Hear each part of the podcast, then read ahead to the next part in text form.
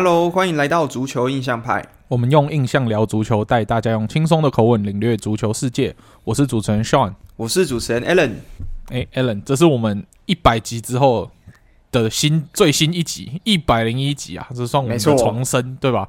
嗯、相信大家也看到我们新的封面，这就是我们新生足球印象派。对，那大家有没有看到我们的这这个新封面？其实有两个彩蛋，就是放在我们的、嗯、算是封面里面的观众席吧。那那观众席有两个穿球衣的人，嗯、一个是穿马竞球衣，一个是穿米兰球衣的。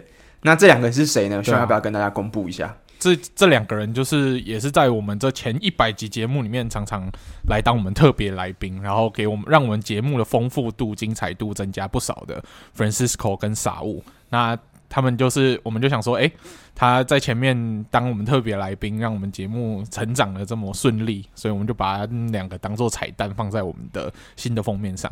对、啊，嗯，没错，所以要感谢傻物跟 Francisco 之前这一路以来的支持。好。对那我们这个礼拜哎，又有新的一个抖内哦。那我们来练一下新的抖内好了。好，好，这个抖内应该也是我们的老听众，很久以前我就听看过他的留言了。嗯、他是谁呢？他是披萨妹。嗯、那披萨妹说什么？他说：“何时来挑战个台甲一分钟？自己现在也是台湾足球相关从业人员，在台湾推广足球真的不易。感谢两位每周挂号问号。”的优质节目内容哦，应该是在嘴我们常富坚啊。之后他说：“哎呀，真是不好意思。”之后他说：“相信也有许多人因为这个节目而入坑足球的。”没错，那台台气甲一分钟的话，这个可能需要有人带我们入门，我们才有办法台气甲一分钟。不然，我们现在对于台气甲的认识度，我的话基本上跟零是差不多啊。那 Alan 有看过木兰联赛，他的知识点可能比我多一点点，这样。是啊，可是我觉得我们如果要说的话，其实我觉得我们在看五大联赛的难易度比看台气甲还或是木兰联赛难易度还要再更更简单一点呢。因为我们人现在就在欧洲嘛，所以用这个时差之后，我们有很多观看的广管道啊什么的，感觉比看台湾足球的管道还要更简单一点。那如果之后，如果台湾有足球又有什么国家队的比赛啊，或者什么的话，我们有有重要新闻，我们还是会跟大家更新啦。但是如果要常态更新的话，的确是有点难。还是披萨面，如果是在台湾的足球球队工作，如果要找我们合作，然后带我们入坑这个台湾足球的话，我们也非常欢迎。诶，对啊，可以，其实也是蛮想认识一下台湾的这个足球相关的，毕竟就是我们就是想要推广台湾诶足球给大家台湾人嘛，所以。这方面的合作，我是觉得还，我真的是觉得还蛮期待的。没错啊，因为我们的主要目前，因为我们在欧洲，所以我们虽然是一直在讲五大联赛内容，但是我们主要是把就是把外国的足球新闻还有足球消息推广回台湾。那如果有台湾的足球消息，然后也是可以让更多台湾人知道的话，这个是我们绝对很乐乐意去做的部分。嗯嗯，没错。好，那我们这个礼拜的话，其实比赛看的不多嘛，因为这个礼拜其实就是。又来了国际周，嗯、国际周其实就是一个反应很两极的东西，就是哇，有些人会看得很开心，有些人会觉得啊，我这就是想看英超，我只想看西甲，嗯、我想看德甲，为什么不赶快把连这个俱乐部的比赛用回来这样子？那所以这个礼拜其实比赛内容细节我们能讲的其实不多啦，那我们就直接来讲一下这个礼拜的欧国联，就最主要的比赛到底发生哪些重要的事情就好，例如说最后的四强名单是谁？嗯，这次这礼拜的欧国联，我其实我们没有看很多比赛啊，所以我们主要是以大方向来跟大家讲。因为很多人会觉得说，诶，奇怪，这是欧国联，他有一些球队，就是有一些国家，他们选的大名单有点怪怪的，很多你预期会看到的名字没有入选。你想说奇怪，这个不是世界杯前最后一次的这种有点国际热身赛的感觉嘛？那我觉得正是因为这样，所以有一些教练可能想要保护一些之后，反正他已经知道他状况怎么样，然后之后一定会入选的的一些球星，所以他就这次先不选他，也避免让让他多休息，避免他受伤嘛。然后借机选一些有可能是在他名单比较边缘的一些球员，然后进去看看他在他体系他用不用得好。之后如果在挑选最终的世界杯大名单的话，这是一个依据，就是这些教练的一些依据。所以这次的欧国联可能名单上大家会觉得比较特别，就是这样。嗯，没错啊。那我们来讲一下这次的四强好了，因为其实欧国联它其实蛮特别的。我们以前有讲过，它就是一个分成两年来进行的一次杯赛，就是它的跨度是两年为一次。那今年的话是这个赛事的算是上半年了，因为上就是第一个赛季，嗯、那就是把整个小组赛都比完。那决赛是就是最后的四强呢，就是要留到明年再来做这最后的决呃四强跟决赛。好，那这次的四强是哪四支呢？有没有我们熟悉的队伍？这次的四强有就是我们最大的世界杯遗珠嘛，意大利。嗯，然后有三其他三支都有参与到世界杯，分别是就是最后逆转登顶。小组第一的西班牙跟荷兰，然后荷兰是蛮稳定，这次表现都不错。然后还有克罗埃西亚这样，所以就是分别是这四支球队会去竞争欧国，呃，就是欧国联明年的奖杯这样子。那不知道意大利明年可不可以就是？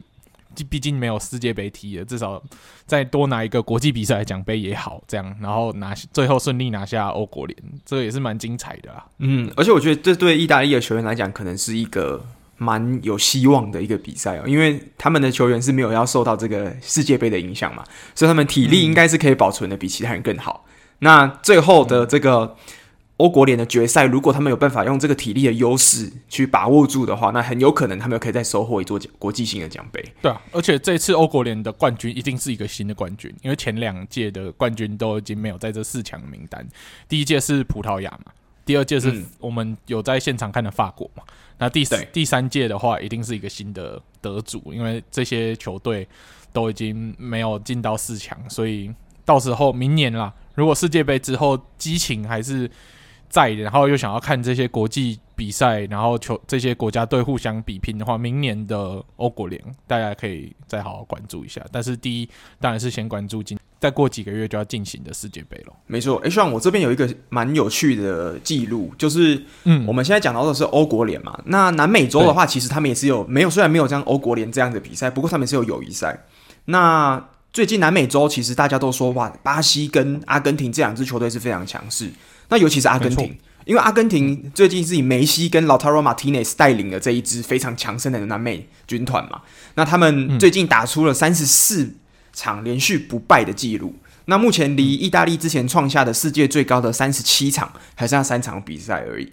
所以，如果阿根廷能乘胜追击，例如说在世界杯的小组赛又再多多下个几层的话，那这个记录可能有可能在今年我们会看到被打破。对啊，那如果阿根廷今年，我觉得梅西可能是他最后一次世界杯了。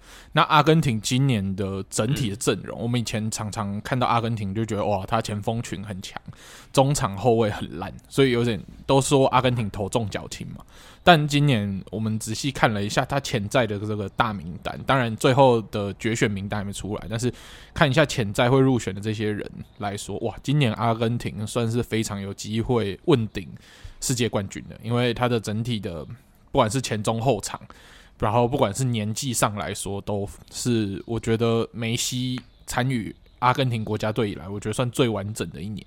所以今年来，梅西看起来好像是世界杯代退老将，但是却是他待过我觉得最舒适的阿根廷国家队。嗯，像其实他们的后卫其实真的是蛮强的，像有 Romero 之后还有 Martinez，Lesandro Martinez。之后，他们的门将其实还有这个 Rulli，就是之前在黄啊、呃、黄潜的 Rulli。之后还有另外一个是啊 Martinez 嘛，所以他们其实后防来讲，最近几年已经算是补强到五大联赛的绝对先发等级的球员了。对啊，因为我们以前看到阿根廷后防只会想到 Otamendi，然后再怎么讲都是在讲 Otamendi，但是 Otamendi 你说他很顶级吗？我觉得完全不到顶级，所以大家都会说啊，以前阿根廷就是靠火力压制对手而已。对啊，那目前的话，中场其实也很强啊，有德保罗嘛，就是目前的梅西的最新的保镖德保罗。那他就是只要梅西有被欺负的话，他是第一第一个顶上去的。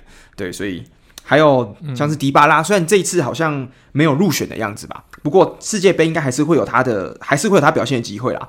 那其他的像是 Lo Celso 啊这些人，其实还有 Paredes 这些人，其实都是在五大联赛表现还算稳定的球员。所以今年的阿根廷真的，我觉得。甚至我觉得有可能比二零一四的阵容更强。在我看来，我觉得比二零一四的阵容更完整。那这就是我们的算是国际周的一些小小的 recap，就是一些小的回顾。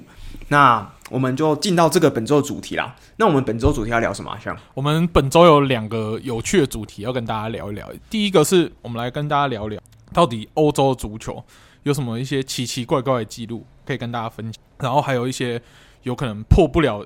就是永远再也破不了的记录，潜在的。然后也要跟大家分享，因为你看最近好多运动都在讲这种好高悬了好几年没有破的记录，像棒球最近今年今天 Aaron Judge 打出第六十一轰嘛，那个当初也是被誉为可能美联最不可能破的记录，或者是最不可能追上的记录之一，到今年都破了。那我们来跟大家聊聊足球相关的有趣的记录。那第二个 part，我我们是来跟大家。就是评选一下我们心目中，因为最近所有的世界杯的球衣都出来了嘛，我们来跟大家评选一下这次三十二支参加球队，我们对于每一个国家队的球衣来做一个评比，这样子，然后也当做诶，看看大家审美观有没有跟我们一样，还是跟我们相差很多。然后你也可以到时候听完我们的评分，来跟我们分享你本届最想买的球衣，还有觉得最失望的球衣。OK，那我们事不宜迟，直接进入第一个 part 好了。就是足球的记录。好，那我们先从球队记录开始好了。嗯、球队记录，那好啊，我先讲好了。我这边有找到一个，嗯、我觉得找到一个在球队记录，我觉得还蛮扯的一件事情的，嗯、就是希望你知道世界史上五大联以五大联赛来说好了，史上最长主场不败记录是谁创造的吗？主场不败记录，我有我印象，好像是皇马，对，对不对？哎、欸，没错，是皇马。那你大概，嗯、那我给你一个猜猜的测，嗯，他最长不败记录是集多少场次？你说主场，给你一个区间范围，好，八十场、一百场，还是一百二十场，还是一百四十场？嗯，如果是皇马的话，我觉得破百应该是有可能。嗯，那我觉得可能一百吧，一百吗？OK，还蛮接近，嗯、但是在更多一百二十一场，更多一百二十一百二十一场，对，哇哦！那这是什么时候创下记录呢？就是一九五七年到一九六五年的时候创下的。那那个时候刚好也是另外一个，等一下我们会讲的记录，就是皇马的欧欧冠五连霸那几年，他的史史上最长主场不败纪录哇！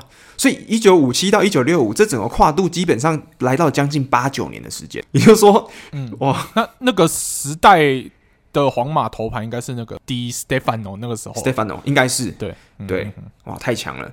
那我觉得这个记录算是已经有点上古了嘛。那我们来，嗯、我收集了几个，虽然不是在榜单上前一第一名、第二名的，但是也是二十世纪之后，就是大家比较熟悉的球队里面，主场最长不败记录的球队。好了，有两支球队，那一支球队呢是二零零四年到二零零八年的切尔西，他们完成了八十六场主场不败记录。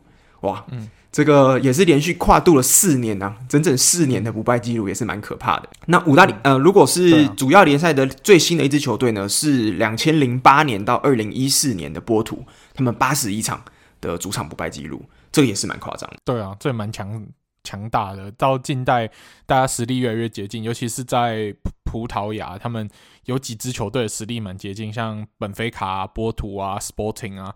然后甚至 Braga 这几支球队实力蛮接近，还可以创造这么长的不败记录，这真的是蛮了不起的。好，那第二个记录的话，我找到的是跟我们最近很喜欢看的德甲记录，而且这个记录呢也是最近被打破的，所以刚好可以来考一下德甲。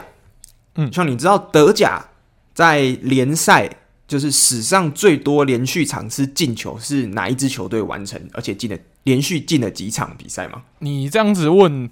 我知道拜仁最近才破，就是这个记录才被终止，所以我觉得上个创这个记录应该还是拜仁，这直觉很准吧，对不对？是很准，嗯、没错。对，我记得他也是从好几年呢，大概三三四年，嗯，没有那么久，因为他们中间有几场比赛，有大概只有两年的时间而已。哦，两三年，对对，两三年的时间而已。嗯对，好，那我公布答案，没错，就是拜仁慕尼黑，而且最近刚被奥格斯堡破了这个记录呢，就是他们队史最长的记录，连续八十七场比赛连续进球的记录被打破，八十七场对吗？对，最高只有八十七分了，不能再高了，八十七场不能再多了。哎、欸，其实这个也真的也是蛮扯的、欸，嗯、因为拜仁八十七场，也就是说，如果一年也给你算是比个四，就是加上一些零零总总的一些欧冠啊什么，比个四十场好了，八十七场基本上是两年多以上的时间。每一场都进球，也就是说，就是就算输球也要进球，这样。输球也要进球。也就是说，如果你是支持拜仁球迷，你到现场去看球，你基本上一定看得到他们进球，就是这么可可怕，对啊，没错没错，这就是拜仁为什么这么宰制啊！希望今年不要，希望今年今年的确是连续三场是和局嘛，那最后这一场是没有进球。好，那我们讲到拜仁的话，我们就会想到说，哎，这个拜仁相对于德甲，是不是就是一直以来是一个连霸的这个趋势？那另外一个也是非就是很可怕的，就是发甲嘛，也是。嗯，那我们这边有个记录是发甲创造的，就是像你知道，世界在五大联赛史上，联赛冠军跟联赛第二名的，你就是最后一轮结算之后，积分差距最大的是几分吗？你说一跟二的差别？我记得是呃，可能几年前的事情吧，我有印象，这个记录是不是这十年内的记录？没错。大概五六七年前而已，我记我记得是大巴黎创，但是差几分我有点忘记了。好，没错，哎、嗯，像、欸、很有很有知识哦。他的第一的确最差距最大的就是 PSG 巴黎圣日耳曼，在一五一六年赛季创下的第一名跟第二名差了三十一分呢、啊。哇，三十一分，那这样子是提早几轮？十轮封王？十轮直接提早十轮封王，那代表发甲后面十轮，哎、欸，他一一年才几轮？三一年才三十八轮吧？那你这样提早十年，三十八十轮，你这二十八轮就比联赛就结束了。那后，后面十轮是还有好几，就是有十个礼拜是很无聊的，所以是其他人就是在争欧冠区，就是大家就在看后面二三四名争欧冠区这样。他直接放弃十场比赛，他还是赢一分呢？因为一场比赛算三分的话，他就三十分嘛。我还你是赢你一分，直接让你十场比赛，后面十轮全部派 U 二一上来练兵都可以。对啊，真的超夸张，好爽哦！你看像这个三十一分嘛。大概就是最近的英超记录的最近五年的第一名跟第二名的总和加起来可能都没有超过三十一。对啊，因为这几年都是什么差一分啊，差一点点，一分一点点这样子。嗯、对啊，所以二三十一分真的是我看到我觉得太扯了，太离谱了，太离谱，怎么会有这么夸张？对啊，那也大概知道，为大巴黎在以前的大巴黎大概就是那么的宰制的记录了。嗯，没错。那回到另外一个球队的，我这边有球队最后一个我收集到了，其实跟刚刚主场不败。嗯的皇马是有息息相关的，就是他们在一九五五年到一九六零年，也就是皇马最强盛的，在远古时期最强盛的时代呢，他们创下的欧冠五连霸的记录。嗯、那欧冠五连霸，我觉得放到现在来讲，这应该是我觉得在欧战赛事大概是数一数二最难破的记录嘞。就是因为现在球队的每大家已经都是有点开始在军备竞赛了，每一个球队其实每个联赛都有非常强的对手，像是发甲有 PSG。那德甲有拜仁，有多特；那英超的话更有 Big Six，甚至是 Big Seven。那西甲的话，西超三雄，甚至是还有几支像是黄潜啊，或者是像黄色这些偶尔可以踢进欧战的球队。其实就这么多球队的竞争底下，我觉得应该很难回到这样六七十年前这样子，皇马有办法一个人就五连霸的这样的记录。对啊，因为我觉得皇马那时候进三连霸就已经震惊了蛮多人了。就是哇，原来现代足球实力已经这么接近的情况下，还有球队可以达成三连霸，这就是为什么。齐丹被视为可能近代欧冠最伟大的教练，这样，那这个五连霸真的是不敢想象了。对啊，非常夸张。嗯，嗯对。好，那像呢，您这边有没有找到什么特别的记录，想跟大家分享一下？我现在找到的是一个跟呃世界哎、欸，算世界杯是世界杯比较相关的一个记录，有一个蛮有趣的，就是有一个人哎、欸，就是在他的生涯吧。比较有趣的记录是单人的，然后有一个我有一个人呢，他在不管是第三层级还是第二层级，还有第一层级跟国际比赛都有拿过 top scorer。你猜猜看，这个人是谁？呃，退休的人吗？还是以及现代？没有没有，现役球员，现役球员，而且是近代的 top scorer，五大联赛的球员，在五大联赛的，就是在。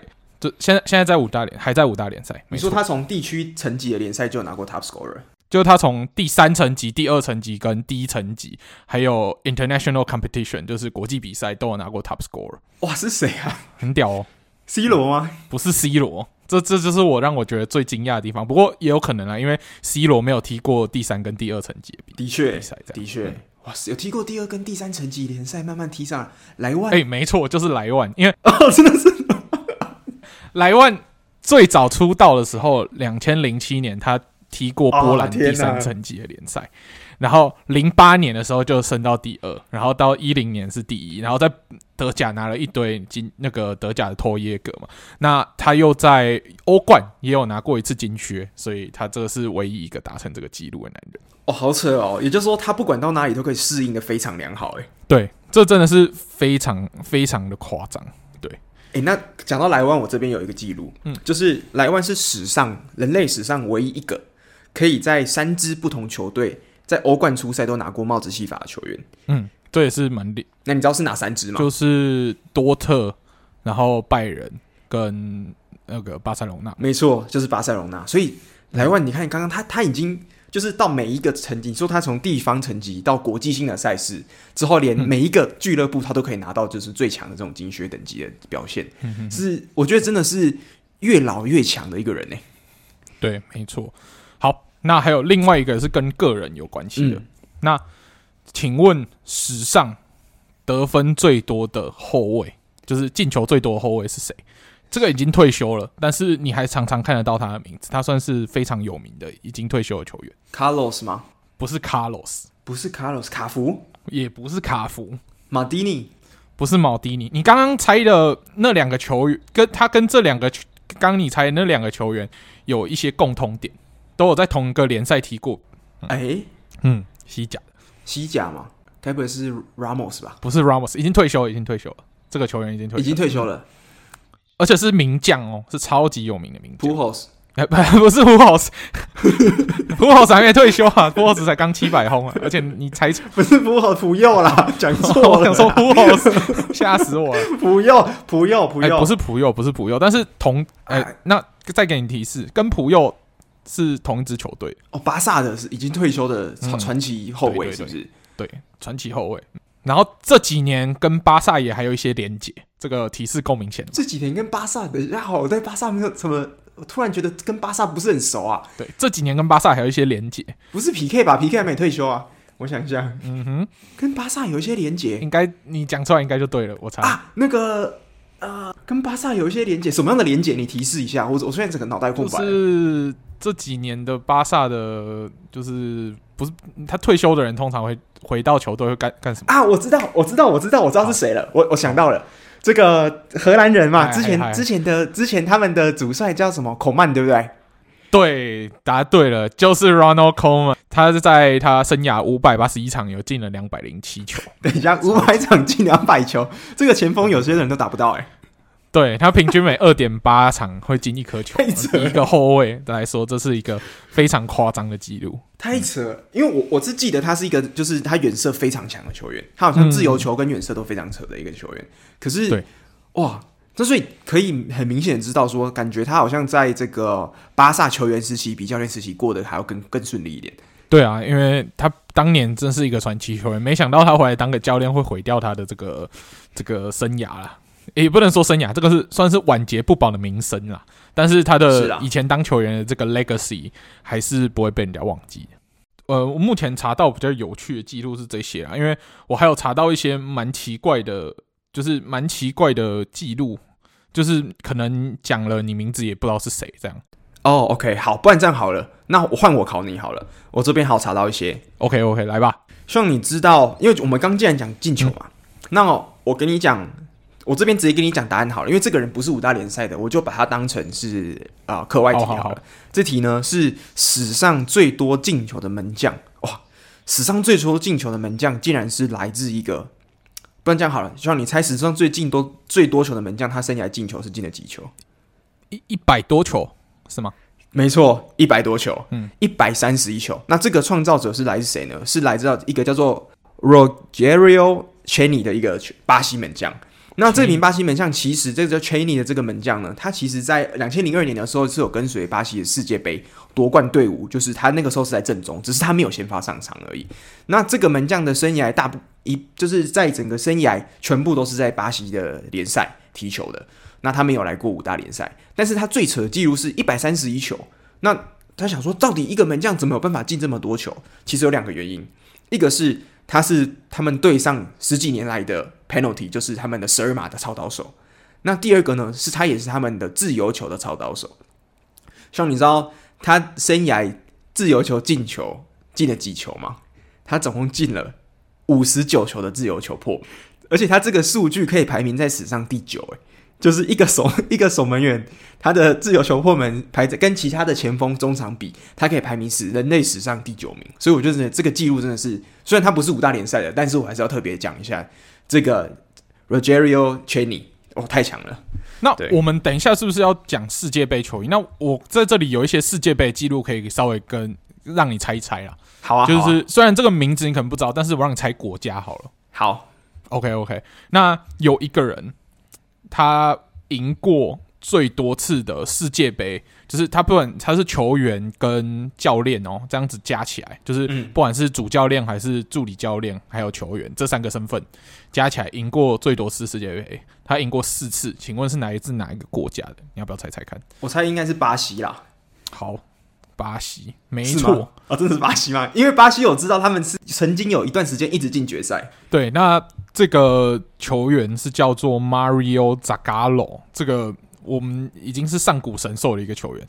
他在一九五八年跟一九六二年是在球员的时候拿过世界杯，然后一九七零年的时候当过教练，然后一九九四年哦助理教练拿冠军，所以他总共拿了四次世界杯，这样，嗯，那。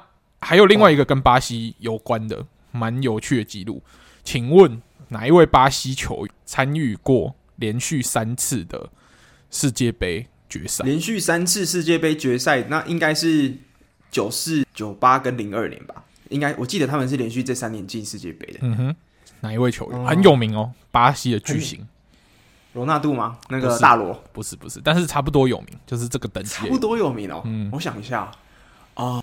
他们那个时候，他们阵中最有名的球员小罗，那个时候应该还没有，那个时候还应该还没有，对不对？那个时候啊、呃，卡福，哎、欸，没错，就是卡福，哦，是卡 卡福，对对对，他是唯一一个连续三年，哎、欸，这呃连续三届的世界杯都闯进决赛，哎、欸，这很强哎，虽然连霸了，但是至少三次赢了两次嘛，这也是蛮厉害的。因为现在要连续三届同一个国家进决赛，我都觉得难到爆掉嘞。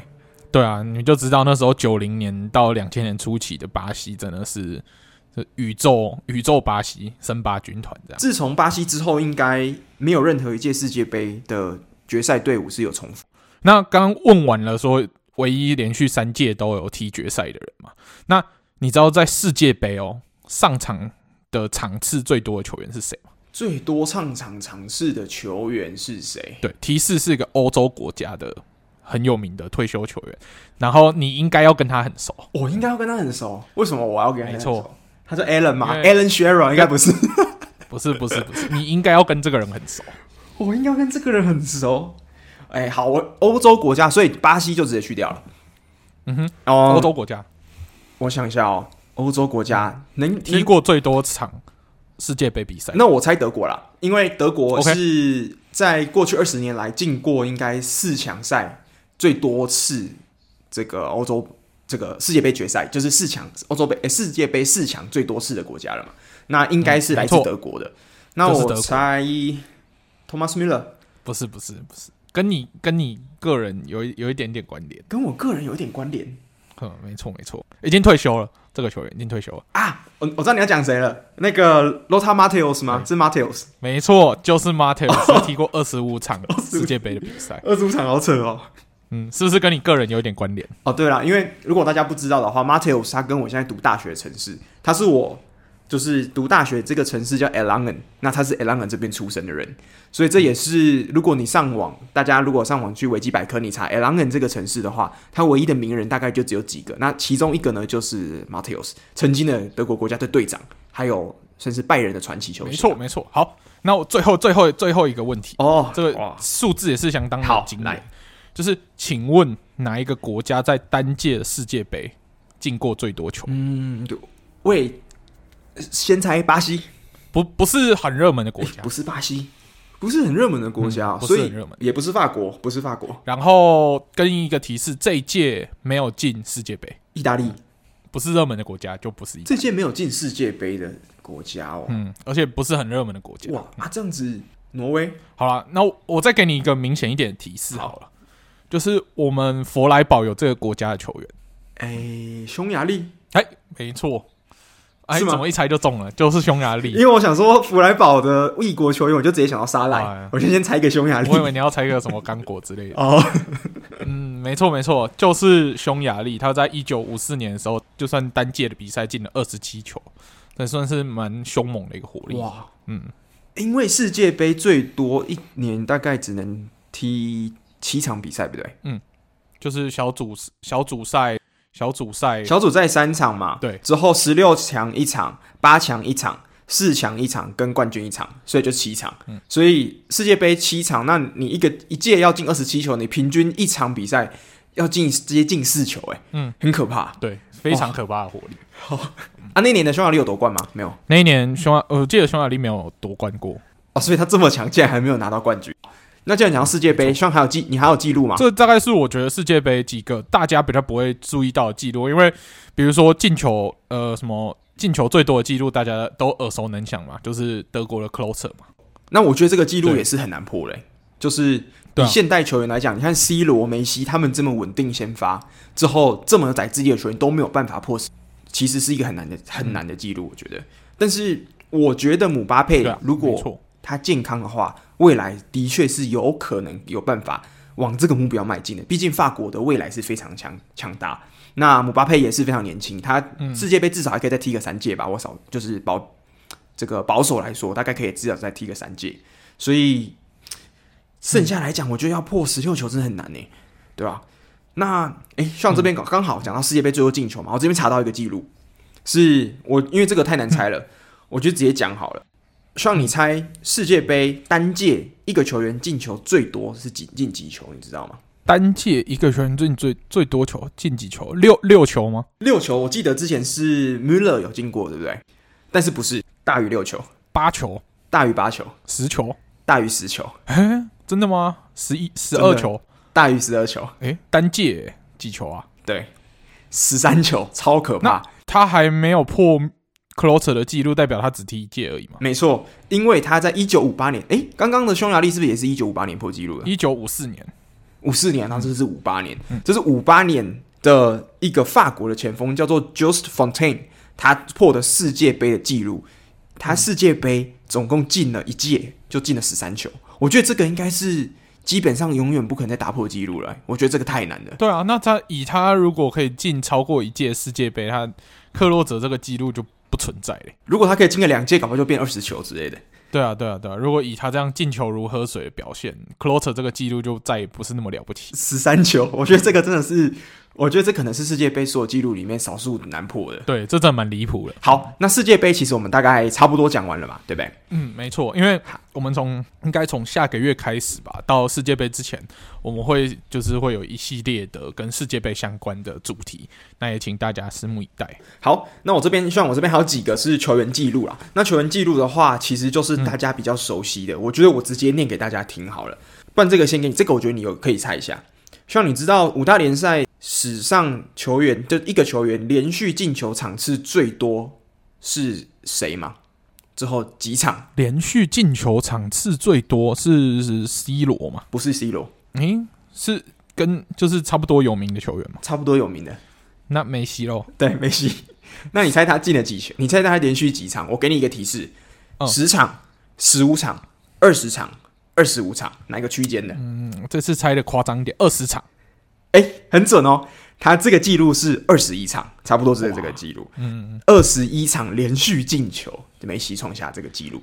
那那是在他就是单年度进球最多那一年创的吗？还是不是？哦，没错，哦、我印象中他是在一二一三球季那一年那个时候创的。OK OK，嗯，哎、欸，一二一三吗？还是一一一一二？他单年度。对，他单年度进了七十三球，这算是五大联赛进记录了，就是七十三球那一年，那一年创下的。对对对对对对，那年创下的七二十一连续二十一场进球。嗯、那英超的连续进球记录应该是 Jamie Barty 创下的十一场。嗯、那呃德甲的话，我印象中是莱万，莱、嗯、万好像是十十三场的样子。嗯、所以哇，这个梅西的二十一场，尤其是在西甲这样子非常高竞争的的联赛，我觉得是非常可怕的一件事。没错，对。好，那梅西的话，他其实我觉得梅西他这个球员，他本身他有很多我觉得非常难突破记录，像这个我觉得应该也不太不太会有人类会突破这个记录，就是为单一一个俱乐部进最多球记录，那就是梅西创下的六百七十二球，在巴塞罗那。对啊，这个也是我觉得太难突破了，因为像强如 C 罗，他也换过好几支队伍嘛，那这个哈兰也已经换了三支了。那姆巴佩也搞不好接下来又会转队了，所以姆巴佩已经转过从摩纳哥转到这个 PSG 过了，嗯、所以要像梅西为单一一个俱乐部连续进了六百七十二球，我觉得这个剧现在来讲真的是太难突破了。对啊，因为我目前没有看到一个一人一城，然后。很可怕的进球机器还没有看到，就是要么是进球机器，但不符合一人一层；要么是一人一层，但不是进球机器。所以你要两个条件都达成，真是蛮难。那另外一个就是刚上说的嘛，单年度最多进球九十一球，那包含了俱乐部的七十三球。跟呃国家队的这个呃国家国家队的十七十八球，这个非常夸张的记录啊！对啊，这个短期内应该也很难破了。因为目前第二名的记录是一个四十年前的神兽，而且最近刚过世，就是德甲的轰炸机穆勒 Gerd Müller 创下的单年度八十五球九十一球。接下来，嗯，不然你觉得像你目前如目前如果我们以现在的这个足球生态来讲，五大联赛，你觉得哪一个球员最有机会挑战这个单年度九十一球这个这个超可怕记录？嗯，我自己觉得姆巴佩吧，因为。姆巴佩在发甲发甲联赛又比较软，所以他要去洗洗这个进球数的话，非常有可能。那法国国家队的话，以逻辑来说，他的国际比赛也不会少嘛，因为他通常球队比较强，可以比较容易进到淘汰赛，所以踢的比赛也会多，所以他要去破这个纪录，在我看来是最有机会的。嗯，姆巴佩。那哈兰的话，主要担心的点就是受伤问题啦，就是他可能的确效率是有办法达到这样子，可是他的有没有办法连续上好每一场比赛，这个就是大家比较担心。对，哈兰如果他要破历史记录，他顶多是破那种进球数除以场次最多的记录，是绝对有可能。那这边再给你一个问题，像你知道全世界史上生涯拿过最多黄牌的球员是谁？拿过最多黄牌是 Sergio Ramos 吗？没错，这个是不是太好猜了？嗯、这个黄牌之神。诶，他是黄牌界的传奇耶，因为他现在还在踢，之后他已经领先了 Danny Alves。我记得是因为第二名的球员是我一个完全不不熟的球员，所以我就挑第三名，就是 Danny Alves、嗯。Danny Alves 已经接近四十岁喽，那他才拿生涯才拿过了两百一十次的黄牌，那 Ramos 现在已经拿了两百六十二次，也就是说。未来要有一个人可以办法再破 Ramos 记录，我觉得是蛮难的。对啊，那你可以想象当年 Alves 在巴萨，然后 Ramos 还在皇马，那时候的国家德比有多么的刺激，直接互真的是血流成河，对，互干这样。而且那个时候如果有陪配的话，那两个人上去一起干这样。没错没错，这真的是蛮恐怖的。有够凶，真的是有够凶。好，这个大概是球员的记录了。那我讲一些，我觉得算是大家可能有在平常有在看球都知道，但是如果是新入坑足球的不知道的，我我觉得我们可以来复习一下。那就是生涯最多进球。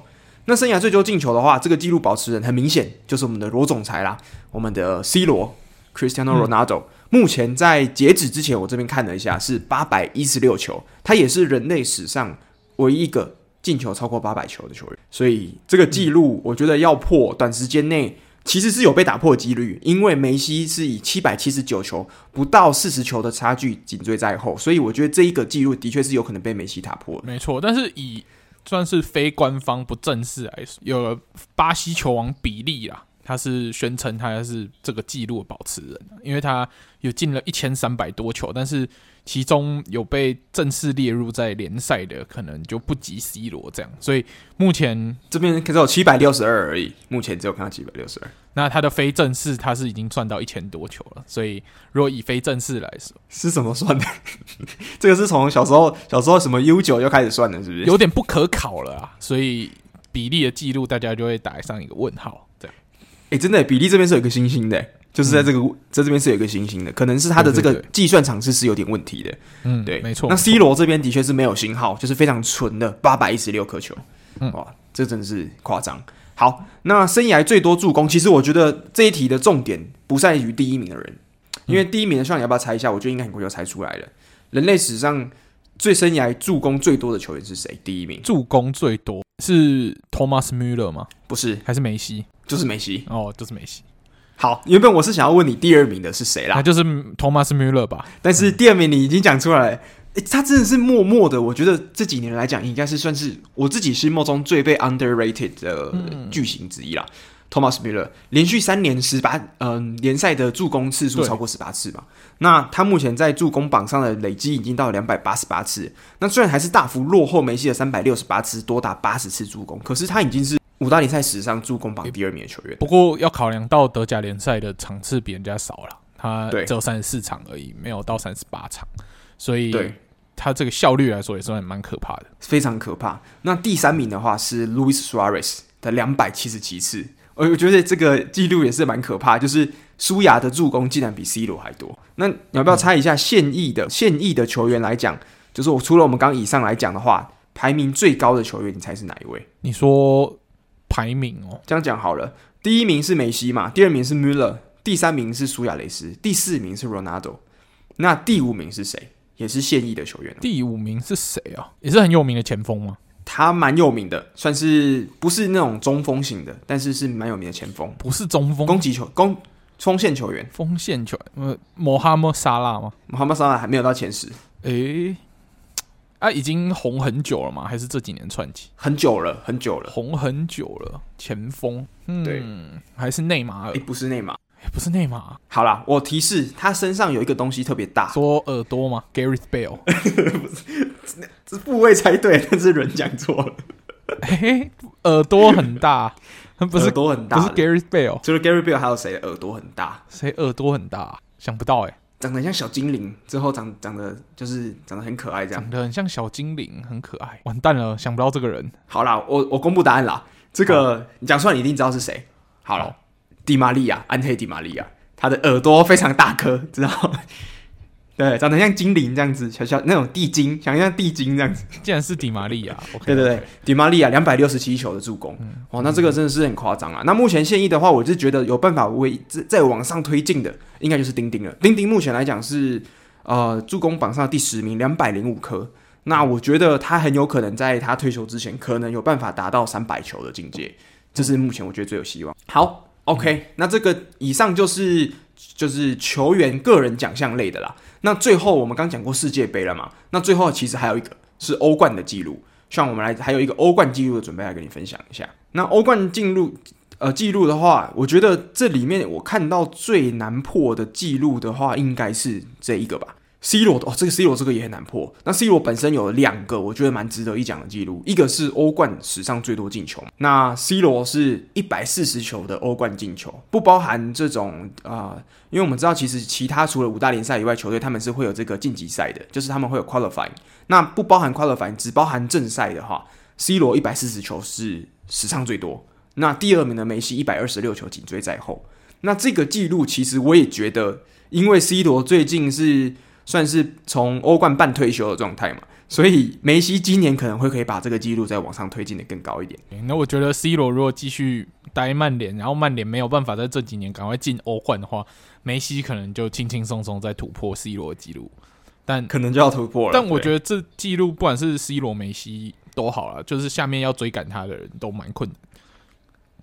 对吧、啊？第三名的话是莱万嘛，嗯、那莱万是八十六球，其实差了梅西还有差了三十七球。对，所以真的是这几年来讲，我觉得甚至到退休之前可能都很难拿达到。没错，没错。对，好，那单届欧冠最多进球的人是 C 罗，十七球。C 罗十七球，嗯、哇，十七球。其实我觉得，其实有一年有一个人其实是有机会破掉这个记录的，那那是谁呢？莱万吗？是。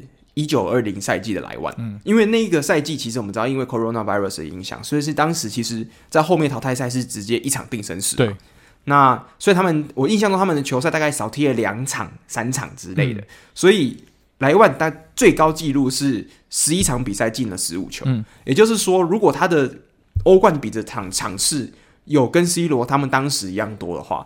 那他很有可能会超过史，变成史上单季进球最多的，就是欧冠进球的球员。我记得欧冠进球第二名跟第三名也是 C 罗嘛，对不对？十六球跟十五球嘛。对，之后十五球的话是有莱万并列，还有宾泽马，去年的宾泽马好像也是十五球。嗯，没错没错，哇，真是非常可怕。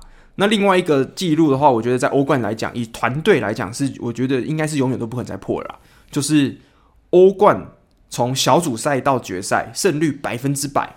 就一支球队达成过，皇马吗？不是，还是就是没有平手，就是从头赢到尾，从头赢到尾是拜仁吗？没错，就是刚刚讲那支一九二零年的拜仁，十一十一战十一胜，百分之百的胜率拿到了欧冠冠军。所以我觉得，哇，这个记录应该是确定以胜率来讲绝对不可能破，只能平手了。就是百分百拿到欧冠冠军的唯一一支球队就是拜仁，没错，非常夸张。那这边来讲，那这个其实这边还有另外一个记录是跟欧冠个人的，就是像你知道史上在欧冠赛场上面，平均一场比赛进球最平均就是九十分钟进球最多的人是谁吗？欧冠一场比赛平均九十分钟进球最多的哈兰吗？没错，这就是目前的保持人，是二十一场的欧冠进了二十六球，那他平均每场比赛会进一点二四球，嗯，这个是我觉得看过史上最扯的记录了。没错，这真的是蛮离谱的，很难，很夸张，不可能破了。这个真的太难破。那另外一个我觉得也是非常难破的记录，是梅西创下记录，他是从二零零五零六赛季一直到二零二二二三，也就是今年，长达十八年。每连续十八年的欧冠都有在欧战赛事进球的记录，这个我觉得也破不了了。嗯，因为 C 罗已经打破了，就是 C 罗已经他今年已经中断他的记录了嘛，也就是说他不可能再比梅西多了。嗯、那梅西十连续十八年都待在欧冠球队，而且都有办法进球，有什么样的人可以办法办到？其实我我非常难想象有谁。目前巴佩跟哈兰都还有点机会，还有机会啦。对啦，嗯、这两个人还有机会，但但是前提是他们要一直待在那种非常强大的球队。然后不能有一季受很严重的伤，整季报销。的确是这样。嗯，那所以这个记录我觉得是非常难的记录其中之一。好，那我们讲完了球员记录的话，嗯、我讲一个关于教练的记录好了。像你知道，在欧冠史上带队参加欧冠最多场次的教练是谁吗？是很有名的教练吗？超级有名的，Jose Mourinho，Jose Mourinho 排到第五名，一百四十五场。嗯，Pep Guardiola 哦，他是第四名。一百五十场，第一名是还是 Carlo Ancelotti？Ancelotti 第三名，一百八十一场。欸，我这样子五四三都猜到了，你还蛮强的，你这其实蛮强的。好啊，你要不要再往上猜？再往上猜就是就是传奇中的传奇了。现在还在执教吗？还是已经退了？退了，退休了。退休的传奇。我我再给你一个提示好了，这两个人他们生涯绝大部分的时间都是在带同一支队，不是。两个人各自带同一支队伍，不是说两个人是同队伍是同一支这样，都在带同一支球队，绝大部分的时间，嗯，非常传奇的教练，非常传奇，都带同一支。而且我们有一个企划，就把这两个教练的故事都讲过一次了。Sir Alex Ferguson 跟对温温格吗？阿森温格，对，就是这两个球员。嗯就这两个教练，那温格这样也太可怜了吧？他带了这么多场都没有拿过欧冠冠军。对，这个就是这个就是阿森纳悲歌啊！对对，欧冠悲歌，好可怜哦。对，哎、欸，不过真的现在一时会想不到阿森纳，毕竟他已经成为欧冠绝缘体好长一段时间了。我记得他们一七年之后就没有踢过欧冠了吧？我印象中，对啊，对啊，所以现在新的足球迷应该听完之后会觉得匪夷所思。诶，一个带兵工厂的教练怎么可能执教欧冠场次这么多？这太荒唐了。对对对。不过以前的阿森纳可是保四狂魔啊，就是不管那一季怎么样，就是最后一定会第至少第四名的。那以那今年的枪手，真的我真的觉得明年有非常大的几率有办法看到枪手在重新披上欧冠战袍了。没错，没错。所以第一名 Alex Ferguson，那也是目前唯一一个。在欧冠执教场次来到两百场的教练，两百零二场。嗯嗯，那第二名是温格的一百八十四场。那目前现役的教练还在带里面，我觉得最接近的就是安切洛蒂的一百八十一场。但是安切洛蒂还要再带接近二十场才有办法破纪录，这也是还蛮难的一个纪录。我觉得也，我觉得也还是有可能啊，因为他如果继续执教皇马，虽然他说皇马会是他执教生涯的最后一个篇章了，但是以目前来看，皇马看起来是没有那么轻易的。让他退休的打算，所以皇马如果假设以欧战来讲，就是小组赛有十六场嘛，那你接下来每一轮都两场两场两场，基基本上一年大概十场，对皇马来讲不是问题。那你在至少在执教个皇马两个球季，大概就有机会破了。对啊，因为前面这两个教练都已经退休了，所以基本上他们的记录不会再继续增加了嘛。那所以安切洛蒂只要继续冲下去，就还有机会。那第二个记录的话，是在欧冠获得就是带队获得一百胜的教练有两个人，那这是我们榜上刚刚讲到的 Alex Ferguson 跟 Carlo Ancelotti，那就是两个，就是史上唯一。带队拿超过一百胜的教练就只有这两个人，所以温格的欧冠胜率其实蛮低的，没有到很高。对，其实没有到很高，而且这样子反之，Carlo Ancelotti 的胜率是非常的高。对啦，因为他带领皇马、米兰的时候都已经拿过欧冠了嘛。那这边接下来有几个是我觉得还蛮算是特别的记录啦。那特别记录是，你知道 C 罗他在二零一三年的时候曾经创下一个记录，我觉得这个记录也是蛮厉害的，就是他二零一三年的时候曾经对西甲所有球队都进过球。包含皇马，啊，你说 on goal 吗？对，他是西甲好像目前史上唯一一个在同一个赛季对所有球队进过球的人。嗯，对，要 一个前锋要进乌龙球也是蛮厉害的，真的蛮屌的。嗯，对。那另外几个我觉得还蛮特别，是有一支球队赢欧冠的次数比本土联赛冠军多，唯一一支。这就是我们之前说过的诺丁汉森林嘛。对，我觉得这个也是 蛮厉害的，蛮荒唐的，真的蛮荒唐的。到底为什么可以变成世界最强，但是不是自己地区最强的？对啊，对。好，那另外几个我觉得拿出来讲的是莱万的九分钟五球这个记录，我觉得应该也是破不了了吧？嗯，应该很难哦，很难了。那英超的话是马内的两分五十六秒帽子戏法，这个三帽子戏法、嗯、啊，这个有我也觉得这个是非常难。嗯、没错，最后最后搞笑记录。这个搞笑记录是前几天我在网络上看到的，他是有四个，OK，他是搞笑记录是 Ramos 一个球季拿了二十二张黄牌，这个这个记录有多夸张呢？我大概给给大家讲一下，去年跟前年英超最后一名的球队，就是他们的黄牌大概就是二十二到二十三张左右，也就是说 Ramos 一个人他在巅峰的时候，可以跟一支英超球队一整个球季拿到黄黄牌次数是一样多的，这是一个非常可怕的记录。你那你说？黄牌这种给牌记录这种夸张，如果是单场比赛，嗯、单场比赛最夸张的，你知道是几张红牌跟几张黄牌吗？你说两边加起来吗？对，就是整场比赛。我觉得十张就很了不起了吧？你说黄牌十张吗？对，没有没有，这场比赛其实是场世界杯的比赛，然后发生的地点离你很近，在纽伦堡。他这场比赛呢，总共发出了四张红牌跟十六张的黄牌。十六张，场上还有人吗？请试问场上剩下多少人？对，当年的荷荷兰对决葡萄牙，这个也算是世界杯史上算蛮有名的一战，叫做纽伦堡战役啊。对，是零六年那个时候办的，零六年世界杯的时候啊，这个太扯了，十六张啊，等于把 Ramos 单季八成的黄牌在一场比赛要发完，全部用完。对，嗯，这是蛮扯的，蛮有趣的。好，那另外一个是 Harry Kane 的。哇，生涯进超过两百五十球，一座冠军都没有，那这个也是蛮难破的，我觉得。对，而且他没有冠军，是连那种小冠军，什么 F A，呃，不是 F A Cup，E F L Cup 都没有。他连曼谷杯冠军之类都没有拿啊？有啦，他唯一有拿过的冠军应该是奥迪 Cup，那个不算在 正式的记录里面的冠军。对，那另外一个我觉得也是非常难破的，是来自 Georgino 的，身为中场，我觉得。应该这个应该不会有人再破了，两千次传球，嗯、但是却一次助攻也没有。对，因为大家都看到 Jorginho 想说中场应该传助攻容易，但是他的定位比较像是一个中场洗球机啊，就是很多球会传到他身上，然后再从他身上传出去。因为他通常不是那个直接传给前锋然后进球的那个人，他通常都是当一个二传手，就是人家传给他，他再分给另外一个中场，然后另外一个中场再传出去这样。所以他的。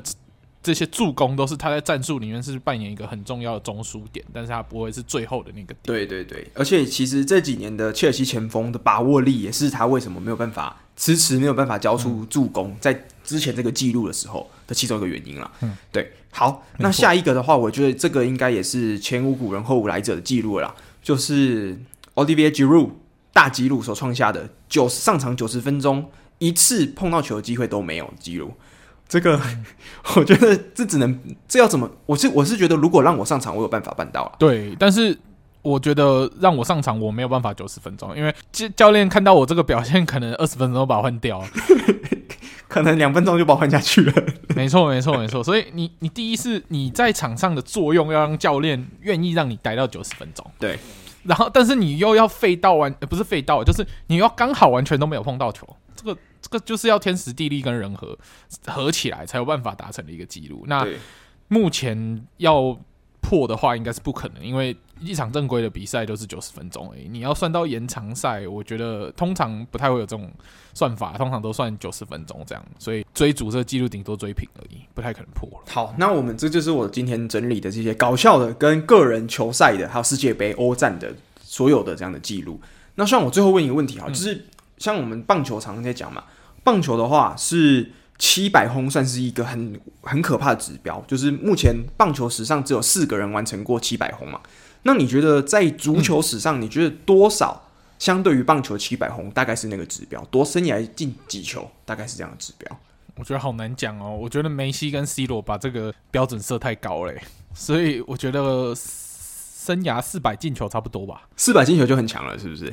嗯，我觉得就蛮强的。对啊，因为其实生涯有进过超过五百球的球员，包括包含就是屈指可数，不包含五就包含五大联赛，再加上其他的什么巴西联赛或是其他东欧联赛，也才二十三个人达到五百球，嗯，对吧、啊？所以要进到就像梅西、C 罗这种都接近八百球的，我觉得太难了，我觉得太难了。对啊，因为我们很多。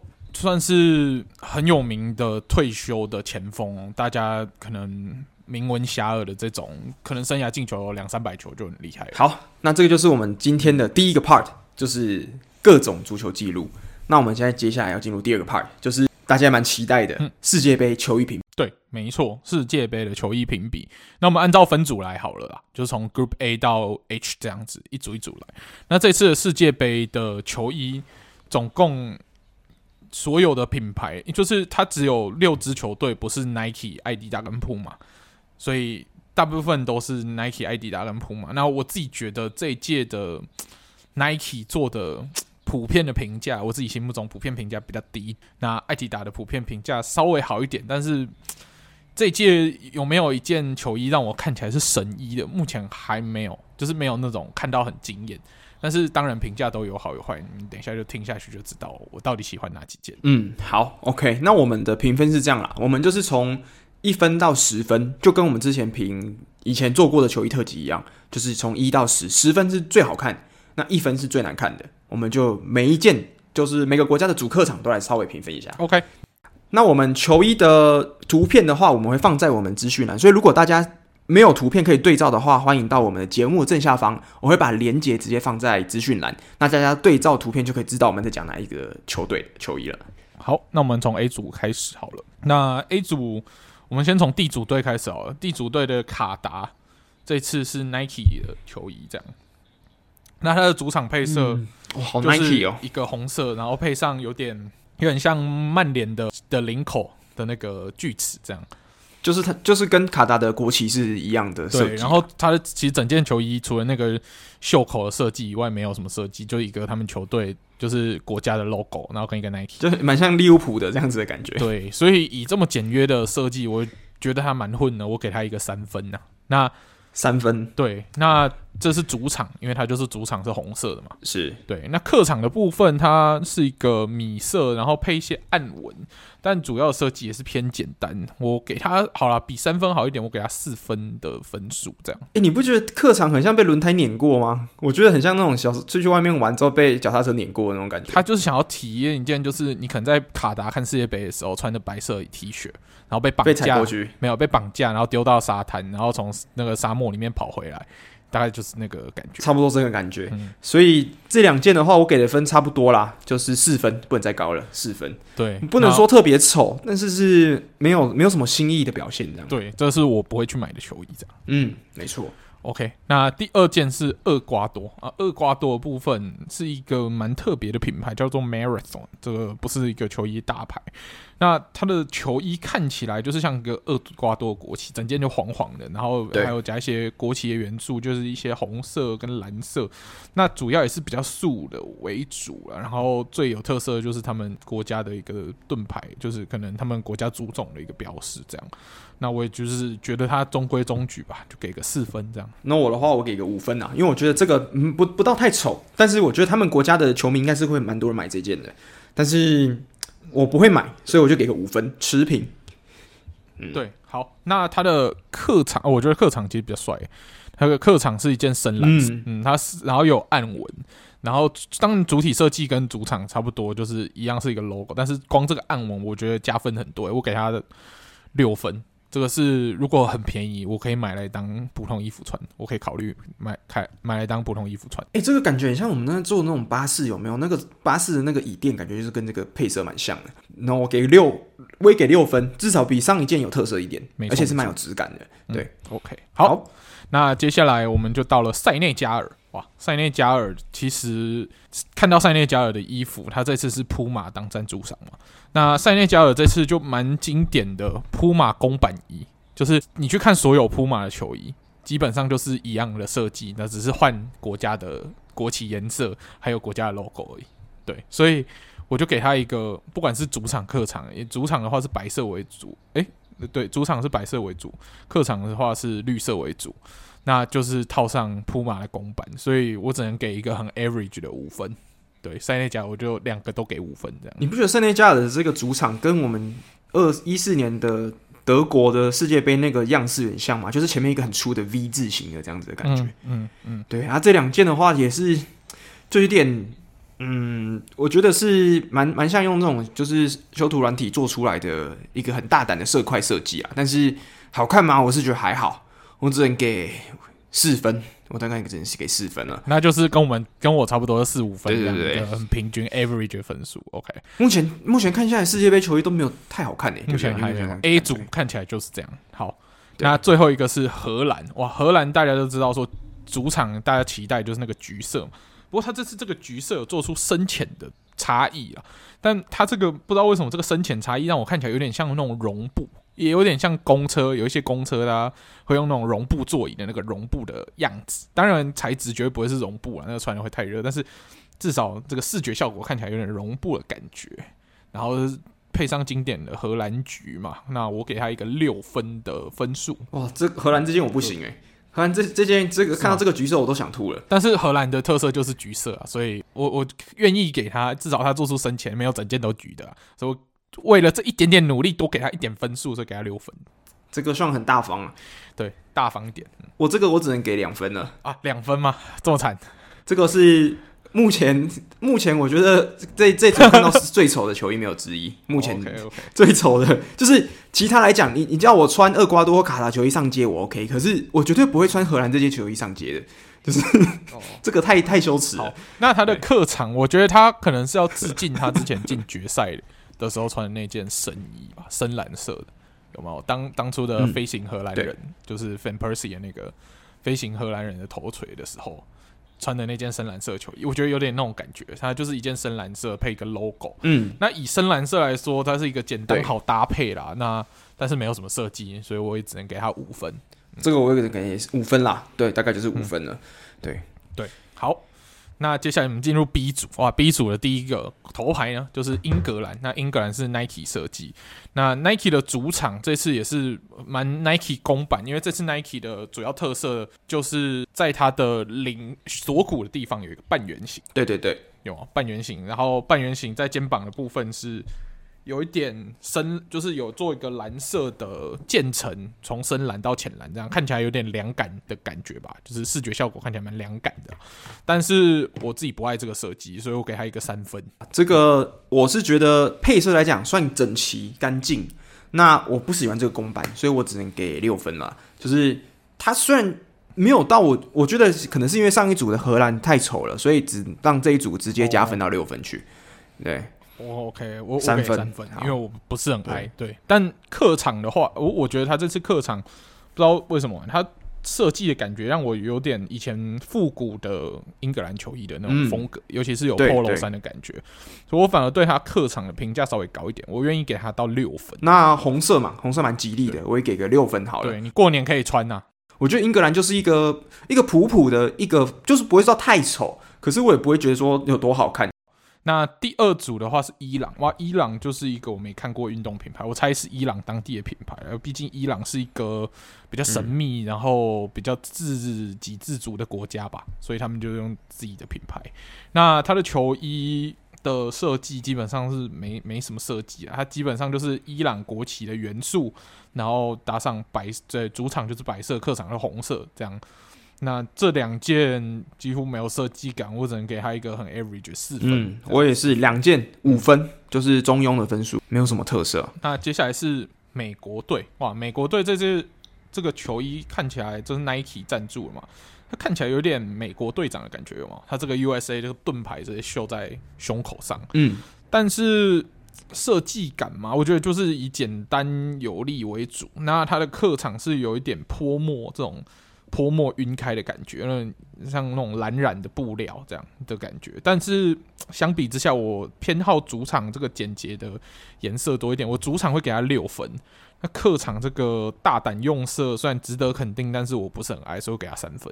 嗯，嗯的确，我跟你的分数差不多，就是六三。因为这样子泼墨，其实我他我觉得泼墨这种东西就是很看人，而且它的这个颜色你做出来这种感觉，它那个色块怎么分布，是一个很大的学问的，我觉得。嗯。然后这个我反而觉得他在泼墨系列里面讲不是最好看的。那最后一 B 组的最后一个是威尔士，嗯、那他的赞助球衣品牌是艾迪达。那威尔士。它就是一个基本上，它主场是一个红色，但是它有做出一个波纹，稍微有点像波纹的色差吧。但我觉得蛮算偏普通啦。然后配上它那个龙的盾牌，就是他们国家队的标识。那客场就是诶白色，然后加上一点他们的古，就是威尔士的绿色跟红色的一些元素在里面。但设计我觉得偏少啊。那这两件我会给一个也是平均分数，大概五分而已。的一个平均分数，这两件都一样。对，但是艾迪达果然就是看起来给我感觉还是比 Nike 好一点，因为至少没有那个圆形的锁骨在那边，就是很影响整体的视觉。那艾迪达的这一个，就是这种有点像泼墨，有点像刷油漆这样刷过渐层的感觉。其实之前在枪手球衣就常出现过蛮多次的，对啊，所以这个设计我觉得 OK 啦。那这两件的话都给六分好了，我觉得都还高于平均一点点。那接下来就用 C 组啊，C 组这个的挂头牌就是阿根廷，我相信这次蛮多人想买阿根廷球衣，嗯、包含我。对，那阿根廷的主场，它是好像也是致敬之前马拉杜纳拿世界杯的时候的球衣，它是走就简单的三条，就是。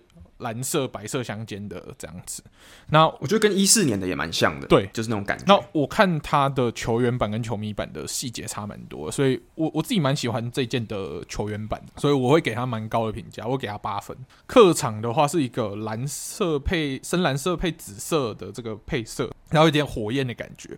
我不知道为什么看到这个，我一直想到那个小美人鱼的反派那个乌苏拉。哦，你说那个脚上有那点紫色火这样。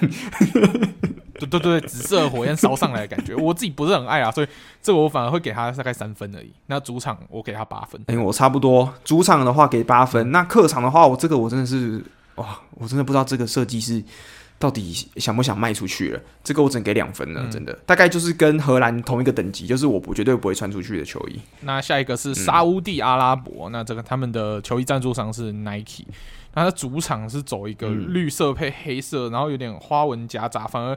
有点像我们以前玩 Call of Duty，然后你可以自己改枪，然后的其中一个 camo 就是其中一个迷彩配色，但我自己不是很爱这个设计，所以我很像一只青蛙的感觉，那种雨雨林的青蛙，对对对对对对，因为那种有毒的青蛙，嗯，有毒的青蛙，所以主场的话我会给两分，对我觉得不好看。那客场的话它是白色。带一点它的他们国旗的元素绿色，然后再加上它白色下面有一些暗纹，是有点像棕榈叶那种感觉。嗯，棕榈树，对对对，蛮有，我觉得这个反而蛮有特色，所以客场的部分我可以给到六分。我、嗯、我觉得主场的话三分呐、啊，不能再高了。那客场的话，哎、欸，其实这个我觉得如果是打折一件，如果来个三百块台币的话，当个睡衣 OK 哦，所以我会给到六分，六分 OK、嗯。那接下来就是艾迪。艾迪达赞助的墨西哥，哇，那墨西哥这次的球衣我觉得算蛮亮眼的，太炸了啦！我我觉得很抢眼，不管是主场还是客场，他主场是走一个有点星星嘛，还是闪电，它配它的绿色，然后加上它的 logo 是一只雄鹰嘛，然后我觉得这个蛮不错的，我可以给到七分。那客场哇，客场这个我评价就高了，它是走一个阿兹特克的一个图腾的感觉，我觉得这个穿出去当潮服，我觉得也非常。就是值得入手，这个我可以给到九分，值得肯定。嗯，嗯，我这两件我都会给八分啦，因为我蛮喜欢墨西哥他们这个国家队的这个老鹰的感觉。那它两件其实都是有跟大自然有相关的那种 feel，嗯，所以我觉得这两件其实哎、欸、都是那种实穿系的，就是你走在路上穿都还 OK 的那种衣服。嗯、对，八分，这个目前应该是我目前所有的国家看起来品牌呃，就是主客场加起来分数平均最高的一组了。嗯嗯，最亮眼。对，OK，好，那最后一个是 C 组，最后的是波兰。那波兰的主场是白色的，然后它在袖口的地方有一些花纹的图样啊，就是有点爆裂纹的感觉。那主要的整件还是白色，然后还是一样有 Nike 这个半圆形锁骨的，我不不爱的这个版型。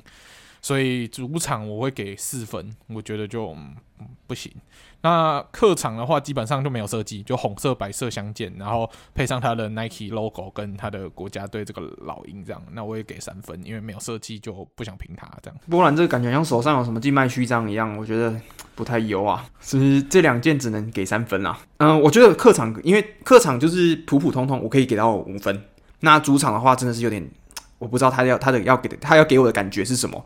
我只能给他三分了。那接下来进入到第一组啊第一组领衔的是法国，我去年的卫就是去上届的冠军嘛，这届的卫冕军法国。那他主场的配色就是整件深蓝色，诶、嗯欸，反而看不出 Nike 那个半圆形，然后有这次 Nike 球衣的一个特别的这个小领子，有点像切尔西的球衣，还有到时候巴西这个短短的小领子这样，嗯、短短的。那它的整体设计就是深蓝色配金色，我是觉得它基本上没有在设计的，它就是。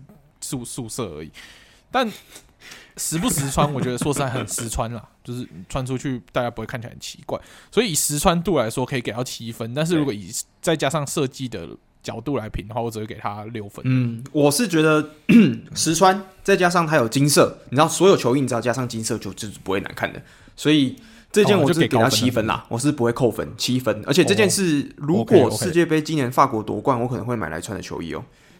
嗯，哦。OK，那它的客场，哎、欸，客场我觉得就有特色很多。它的客场是蓝色的公鸡，蓝色的 Nike，配上白色的衣服，然后暗纹的部分是很多巴黎的景点，就作为暗纹。嗯我这个我就给蛮高的评分，这个可以给到八分，我还蛮喜欢这一件的。这种最近这其实蛮流行这种暗纹的感觉，尤其是 Nike，对不对？他们很喜欢就是在这种素色球衣底下做一些小细节的东西。那这件的话，如果当睡衣，哎、嗯，感觉蛮适合的，我给个六分。那接下来的澳洲队也是 Nike 赞助了，那。它也是走 Nike 这个半圆形锁骨的这个公版，那它的颜色当然是澳洲经典的这个绿色配上黄色，只是它这个黄不是一个很干净的黄，看起来有点，你可能是橘色球衣，然后你洗到有点褪色，大概就是这种感觉，感觉也是跟荷兰一样有那种绒毛感，对不对？脏脏的黄，我我觉得它这个黄不知道为什么，如果。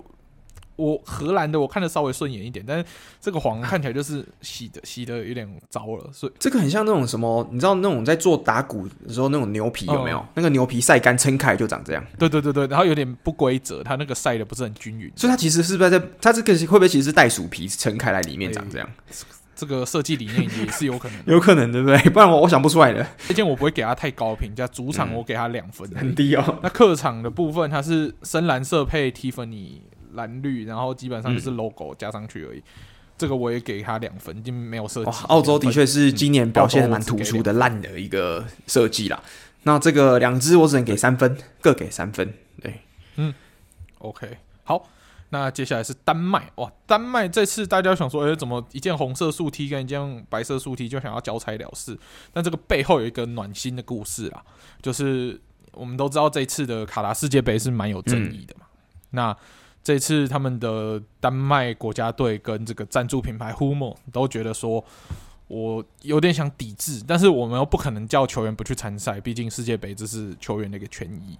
那我们就以这种方式来抵制这一次，就是他故意把 logo 设计的跟球衣是一样颜色，让它看起来不是很明显，不要做出这种广告的感觉。所以他们就。做了一件红色跟一件白色，当做主场客场这样。然后丹麦的就他们主总的 logo 啊，还有 Humo 的 logo 都非常不明显，所以基本上就穿两件素 T 在比赛这样。嗯、那这个设计以 respect 来说，我可以给他八分啊。但是如果以设计来说，我给他两分就好了。基本上就是素 T，所以综合是五分吗？对，算算他五分好。OK，、嗯、差不多啦。就是如果我不知道后面有这个原因的话，我只能我只能给你一分了。但是因为考量这个原因，嗯、而且基本上就是宿舍 T 恤这样穿出去还好 OK，不会说那种很奇怪、很丑这样子。五分跟你一样，两件都五分。那接下来最后一个第一组是突尼西亚，而、啊、突尼西亚这次的赞助商蛮特别，是卡帕的。那它的主场是一件红色，那客场就是跟主场是一样的，只是换成白色而已。那它的红色是有一些。可能代表突尼西亚的一些花纹在里面，算是有点特色啦。我可以给他六分。那客场反而倒过来，我没有那么矮，我给他三。其实这个设计哈，它的这个感觉有给你给我刚刚像波兰刚刚手上那样静脉曲张的感觉，只是遍布到全身，啊更粗一点。但是我觉得整体来讲是比波兰的那个系列好看一点，所以我这个大概可以给到五分，各五分。那接下来进入一组，那一组挂头牌的是西班牙，西班牙是这今年是艾迪达的赞助。那我觉得今年西班牙就是走一个简洁路线的，它没什么太多的设计，所以我只能给他四分而已。就我觉得没有设计就想要卖卖我钱，这个有点，我没有那么多西班牙价值要储值，所以我只会给他四分。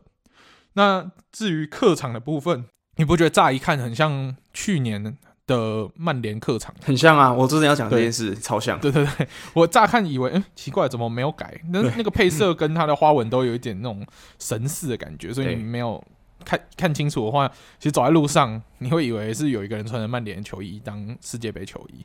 那如果你去年就有买曼联球衣的话，你就不用买今年西班牙了。就是，就是这个西班牙其实哦，它唯一认让我认出来它是西班牙球衣，就是它非常标志的，就是艾迪达肩膀上那几条线嘛。嗯就是从一零年那最有名的那件到现在都是这样一直维维持不变。那但是剩下来讲就是比较偏素了一点。其实这个你跟我讲说是西班牙国家队的训练衣，我都敢相信。对啊，对啊，所以这个嗯，太我觉得我觉得所以这两件我都只会给大概四分而已。我也是大概四分啦，四五分左右，对对，不会太高。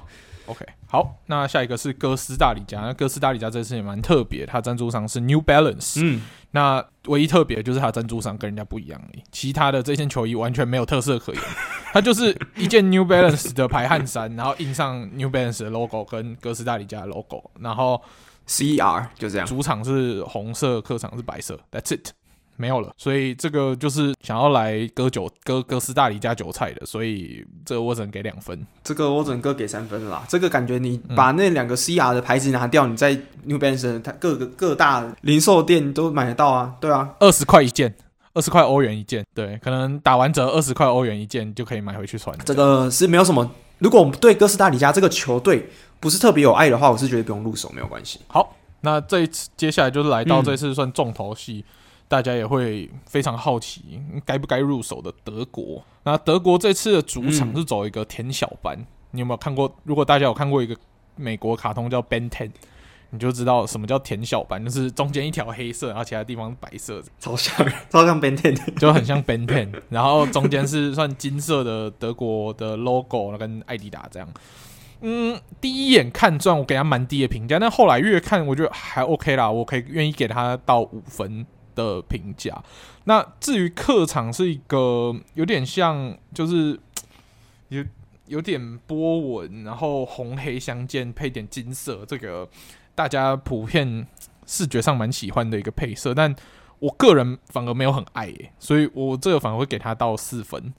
对，但蛮、嗯、我我看蛮多人对这件的评价蛮高的。这个德国这件其实这两件的评价就是很两极，尤其是 Ben Ten 这一件，它这个设计，我觉得应该是所有的今年的所有球衣里面设计最独一无二的，就是中间直接给你一条最大胆的刷一条黑色下来，对，然后中间再配个金色。其实说特色吗？我觉得是可能所有球衣里面最有特色的，嗯，可是好看实穿度，我觉得可能你帅如。Mats Hummels 这样子的球员，你可能才撑得起来，嗯、对，所以这件的话，我觉得我心目中我可能给五分吧，但是这个分数会以德国队诶他的在世界杯的表现可能会慢慢递增上去，嗯、对，那红色这件就是哇太好看了，对我来讲这是目前来讲世界杯看过最好看的客场，我给十分。哦，你自己你自己最喜欢的，okay, 直接满分十分，就是如果直接今年现在这个时间点。你给我八十块欧币欧元，你就说、嗯、Allen，所有球衣你就随便拿一件，就把这八十块花掉，我就直接先买这件。合理，OK。如果你这么爱的话，这的确是蛮合理。那 Allen 给了德国客场十分，而我的十分现在才要出现，就是日本队的主场，我真的是给你满分的。日、嗯、日本队的主场真的超好看的，其实他听说他的设计原理是日本的这个千纸鹤吧，然后再配上就是各种不同的蓝，然后这样子的设计，我觉得哇，真的是帅啊！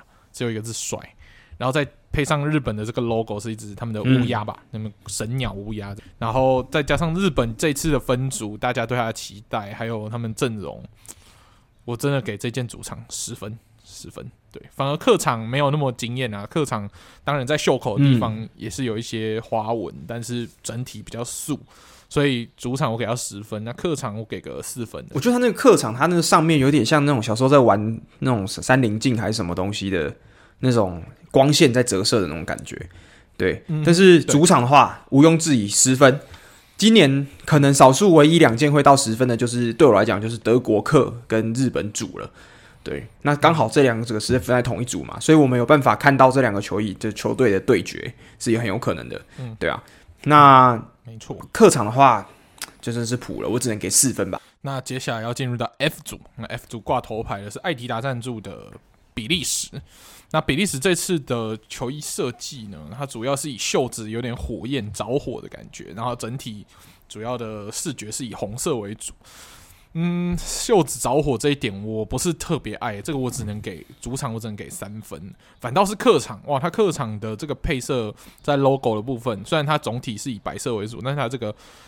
点缀这些缤纷的色彩的部分，我反而给他蛮高的评价。这件客场我可以给到九，我蛮爱的，因为再加上我之前有看过他的背号字这样搭起来，我我会给到九分哦，还不错。对对对，他他这样就不会太素，他这个我觉得他这个在细节的点缀的这个色彩搭配起来，我觉得蛮时尚的感觉，我很爱。嗯，所以重点是背号要印上去，它那个设计感啊。这个比利时对我来讲，你不觉得他这种火焰感觉像那种什么窑烤披萨店的员工的制服，或者是 barbecue 店？你可能是那种美美式 barbecue 店的员工，可以穿这件当制服。或是你在这种人家这个德来树，你滑进去就看到一个人带麦克风，他可能就穿这件衣服在给你点餐，这样。对对对，对。所以我觉得这件哇，真的是我不太知道这个火焰可能是跟他们 Red Devil，因为他们的国家队的绰号叫红魔嘛，嗯，刚好跟曼联是一样的。那但是我这件真的是不喜欢呢、欸，我觉得大概只给两分了。嗯，那客场的话，诶、欸，的确，这个我还蛮喜欢这种这个新的这种色斑这样色块的感觉，而且它是不规，它其实左右两边是没有对称的。嗯、那这个也还不错看，我会给个七分。那接下来进入加拿大，嗯、哇，加拿大的话，它的设计在主场，它主要是在袖口有点花纹，然后其他就是一个素色配加拿大 logo。嗯我觉得基本上没有什么设计啦。那客场更没有设计，客场就是件白素 T，然后一个加拿大 logo，黑色 Nike。所以客场我给一分，因为没有设计，我要谴责这种行为，给一分。虽然就是很素啊，没有不好看，但是我要谴责这种不设计的行为，我给一分。对，对那主场的话，我给个三分吧，就不会买。嗯，抱歉了啊，防守 Davis。我两个都三分啦，就是虽然真的是没设计，但是我我目前的见秉持就是你不能比荷兰的两分还要再更低啊。嗯所以，哎、欸，我荷兰是给一分嘛，嗯、还是两分？嗯、就是不能比荷兰这么丑的衣服还要再更低了。嗯、所以我大概给你一个三分，就三分了，两件都三分。那接下来是摩洛哥，那它的赞助商是铺马。我不知道为什么，我看到摩洛哥这这两套球衣，我觉得 感觉在中南部的加工出口区都会看到有人穿呢，或者是然后就是有点东南亚的风格，我不知道为什么。你说它有点像员工制服的感觉吗？你不觉得吗？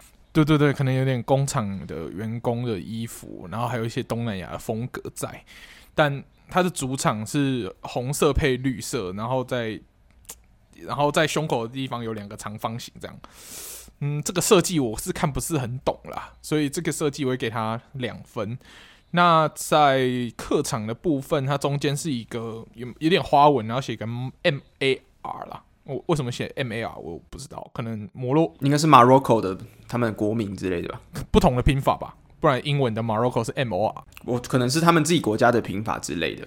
对对对对，嗯、就一个 M A R 这样，然后蛮素的，也是以白色为主，然后配上一点红色跟绿色，所以一个给两分，一个给三分吧。主场两分，客场三分。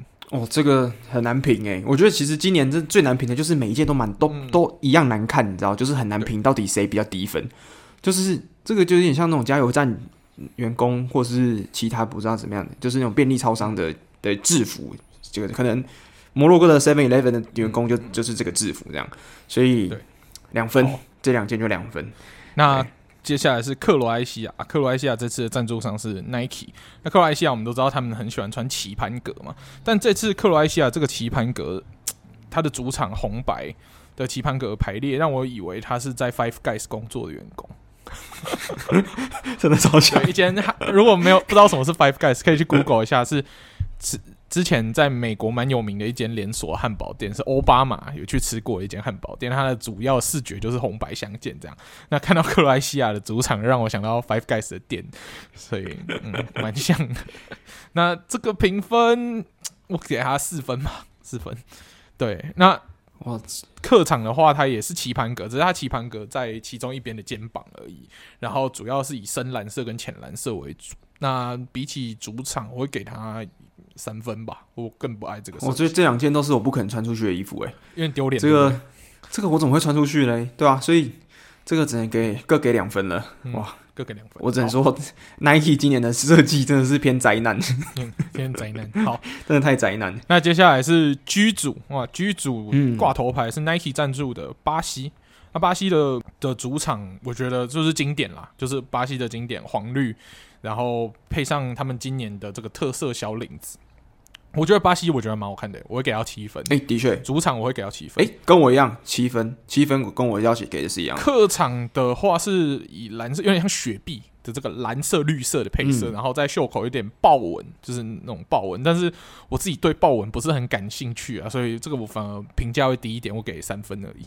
因为他们其实今年的巴西队国家队的广告的主视觉就是以他们快像快的像一只豹一样那种感觉嘛，嗯，所以不知道你有没有看到那支广告，就是 Rodrigo 在边跑之后有一只像豹在一起跑步这样的感觉，对，所以可能他们是以这个快快如豹这样子的感觉去做出来这个设计。那客场这个我觉得我也不会传出去，所以。主场七分，那客场的话大概只能给四分了。那接下来是塞尔维亚，塞尔维亚这次的主场是以红色、金色为主要设计，然后配上 logo 跟 Puma，对，他们是 Puma 赞助，但我觉得他也没什么设计，我也只能给三分，因为没有设计就是低分。他这个设计是钢铁人配色，红色配金色，真的蛮像钢铁人。对对对，那客场的话就是公公版吧，就跟摩洛哥那个有点像，嗯、它也是中间一个。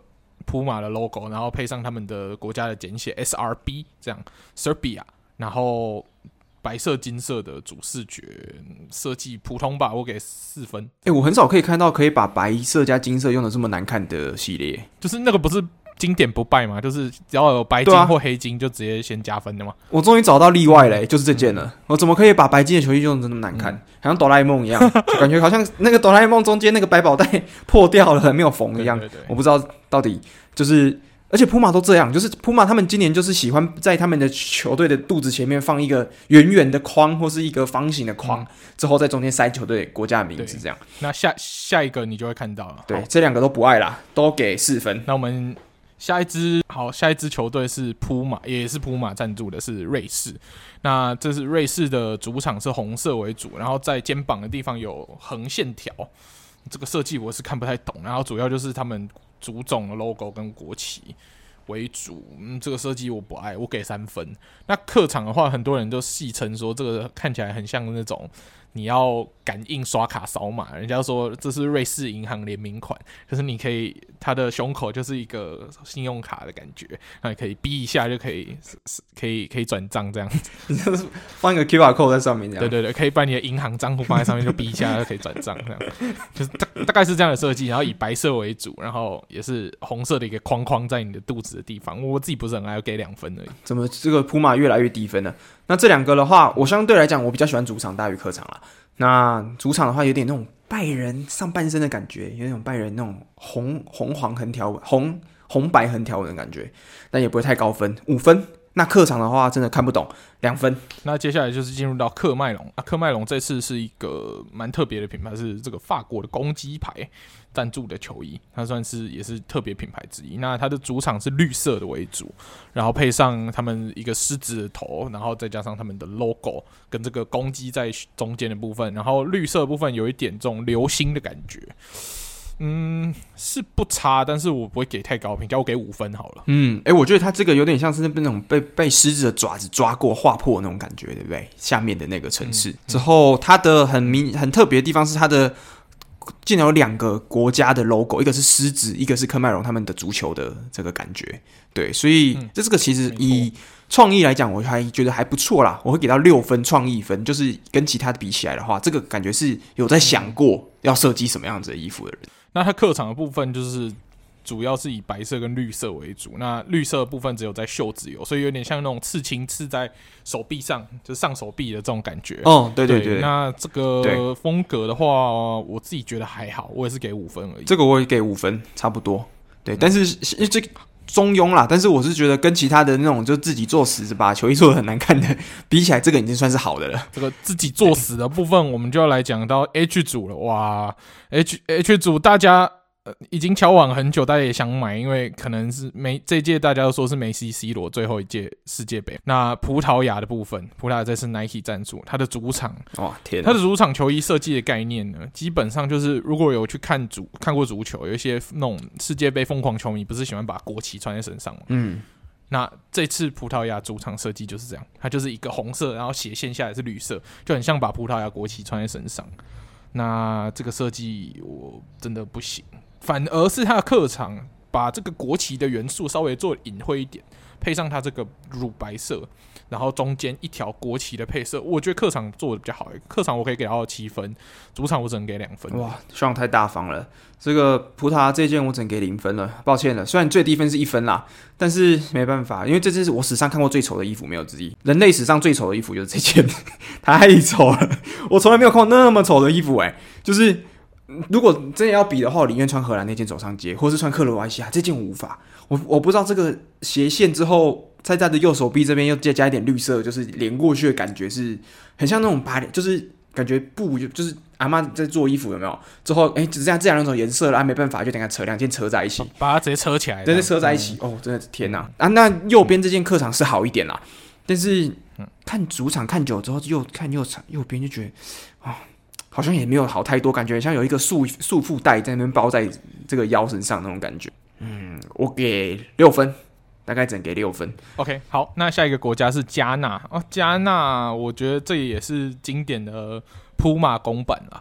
那也不算是就是有什么设计，主要就是他们国旗的元素在里面。主场是白色，客场是红色，然后客场又是一个中间盾牌，然后加上自己的国家的缩写。我自己蛮不爱这一次普马这个公版的这样子缩写这种设计，然后一个盾牌，这个我不爱，所以我两个都只会给四分而已。这两件就是四分，三分四分的差距而已。但是硬要说颜色的话，的确是比前几件普马的配色可能更活泼一点。这可能是跟加纳国旗的配色有关系啦。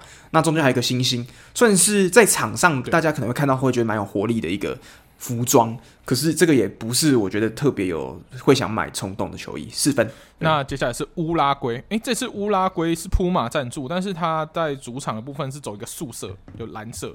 然后配普马的 logo，、嗯、然后他们自己国家队的 logo，再加上它的领口的部分有点像 Nike 的这个的那种小领口的感觉，我觉得是好看的，诶，我觉得是好看的，我觉得还不错。但虽然它设计很素，我先呛它一下，但是整体配起来又还 OK，我给它个五分好了啦。我觉得这个有点复古的感觉，有点像以前，虽然不同国家，但是有点像马拉杜纳以前那种，就是。单纯就是天蓝色的这样的一件素色球衣，可能是复古的感觉。对，但是是乌拉圭，没有马拉杜纳。可是乌拉圭对，没有马拉杜纳，嗯，就是不同国家。但是我觉得以普马前几个设计已经看到有点腻了，哎，嗯欸，再来这件普马，我觉得我分数被影响到，我我必须给他七分。OK，好，嗯，那客场的部分真的就不行了。客场的部分就是套公版，就是色违版的加纳，然后只只是把中间那个国家简写变成号码而已。所以这个分数我就给两两分就好了。越来越像哆啦 A 梦了，就是一个哆啦 A 梦。这个这个，不过我自己是比较喜欢蓝色跟白色啦，就单纯以配色来讲，这个我大概给三分多一分好了。哦，那最后一个就是孙兴敏带的南韩，那南韩我们都知道他的外号叫太极虎嘛，嗯、所以他的主他是 Nike 赞助，然后他的主场是红色配黑色，然后在袖口的部分有一个。虎斑这样就是老虎的斑纹吧，看起来像老虎的斑纹。对，那、嗯、我不喜，我自己比较不爱虎虎纹跟豹纹这样的设计，所以这个我会给一个非常 average 的四分而已。对，那反而是客场，这客场让我有点想起热刺的去年的客场，不，有点像那个。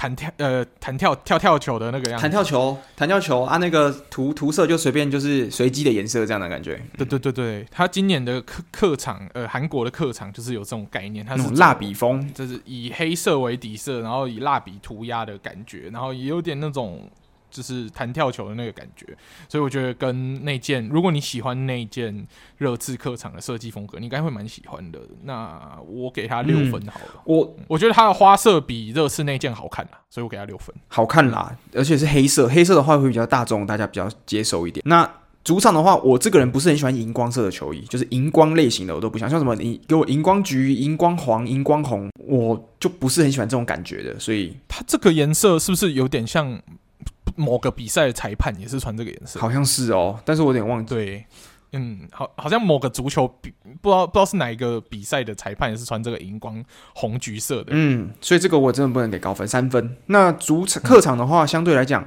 也不是。大我不，我觉得应该也不是客观大家定义上好看球衣，但是我觉得算是还 OK，比较有特色的，所以我给五分好了，我给五分。那我那今天这样总结，我觉得今年的世界杯我们分数给的好低哦。对啊，我觉得今年我真的会想要买下去，就是一看到就有点想要买的冲动，就是阿根廷跟日。那德国的话，我一定是等它打折打到骨折，再考虑要不要入手一个 Müller 这样。今年的话，就是我们选一下 MVP 好了啦，MVP 就是阿根廷嘛，啊、墨西哥之后。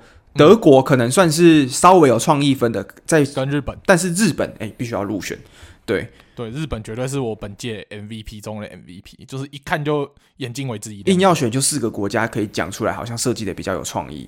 那其他就是公版之后那个圆形锁骨，像 Nike 这样子，不然就是这种像 Puma 这样中间有一个像哆啦 A 梦的百宝袋这样子，不知道是什么的。所以嗯，或者是像那种 Nike 还有那种很像绒毛的，有没有那种？很奇怪，所以我觉得可能是我们对他的期望有点太高了，所以造成，因为今年的。俱乐部的球衣其实也很多，没有什么设计很红，所以我们就想说啊，应该世界杯会好好设计。结果大家今年是怎样都想要休息割韭菜，是不是？所以好像没有很认真的来设计这些球衣，让我们有点失望。而且像今年虽然没有打进世界杯，意大利的球衣也是非常难看。哦，对啊，我我们已经把最好看的世界杯球，呃，就是意大利球衣买走了，就是欧国杯时候，就欧国杯结束之后的下一件也是一件素色蓝色，就想要骗钱，这个有点过分了啊。所以今年真的是，我觉得这这几年应该算是。是足球球衣的黑暗时代，就是 开始变成那种公版之后直接套版型、套颜色上去而已那种时代来了。对，甚至连大国家这种感觉可以冲销量，他也不愿意花多一点心思好好设计。这个我觉得，我们这次身为球迷，真的要付诸一件行动，就是你真的很喜欢再买。不要觉得说我有信仰我就要买，就是如果你觉得你有信仰你就要买，就会惯坏这些大公司，让这些大公司觉得啊，反正球迷韭菜这么好割，我就随继续混继续割咯，对不对？对啊，不然的话，嗯、你这样让那些辛苦设计出这种有特色衣服的，像墨西哥啊，像日本这些，那他这些也有搞不好他们就说，那既然这样这么好赚，我以后也不要设计，我就大家一起来，对？